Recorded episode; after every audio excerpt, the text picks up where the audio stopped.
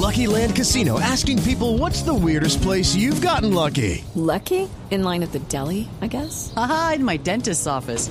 More than once, actually. Do I have to say? Yes, you do. In the car before my kids' PTA meeting. Really? Yes. Excuse me, what's the weirdest place you've gotten lucky? I never win and tell. Well, there you have it. You can get lucky anywhere playing at LuckyLandSlots.com. Play for free right now. Are you feeling lucky? No purchase necessary. Void where prohibited by law. 18 plus. Terms and conditions apply. See website for details. 8 de la noche, 32 minutos. Las noticias, las más importantes a esta hora en Blue Radio. Desde la semana pasada se había advertido la posible salida del país de Víctor Maldonado hacia los Estados Unidos.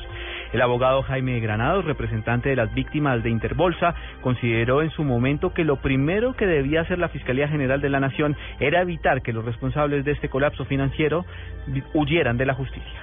En primer lugar, asegurarse que no huyan de la justicia. Tenemos información que Víctor Maldonado ya no se encuentra en Colombia, sino en Estados Unidos, y que probablemente no asista el 25 de febrero a la audiencia de imputación. Eh, no sabemos eh, si igual procedimiento va a asumir Juan Carlos Ortiz y Tomás Jaramillo, pero además eh, lo cierto es que cada uno de ellos está obligado solidariamente a responder por la totalidad de los perjuicios ocasionados a las víctimas y para ello existen además dentro del proceso de liquidación embargos que podrían alcanzar a cubrir eh, al menos el capital, probablemente no los intereses.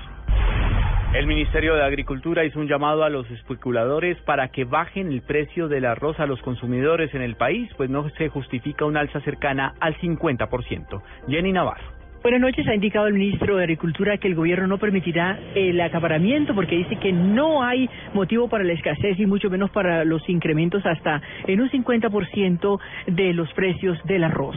Esto es lo que indicó Iragorri. Una de dos cosas.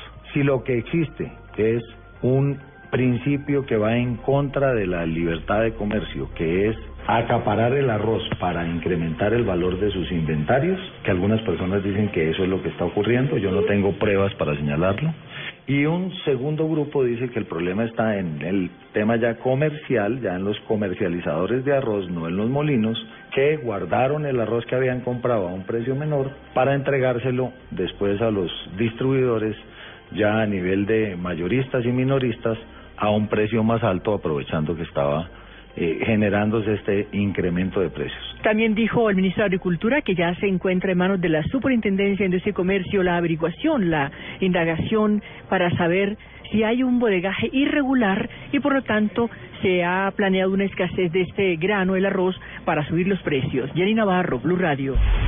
Más noticias en Blue Radio. La Procuraduría General le solicitó a las autoridades tomar cartas en el asunto frente a las 250 denuncias que se han presentado hasta la fecha en todo el país por publicidad política extemporánea, transhumancia electoral y presunta participación de funcionarios públicos en política. Esto basándose en los registros del Consejo Nacional Electoral y la Unidad de Recepción Inmediata de Transparencia Electoral.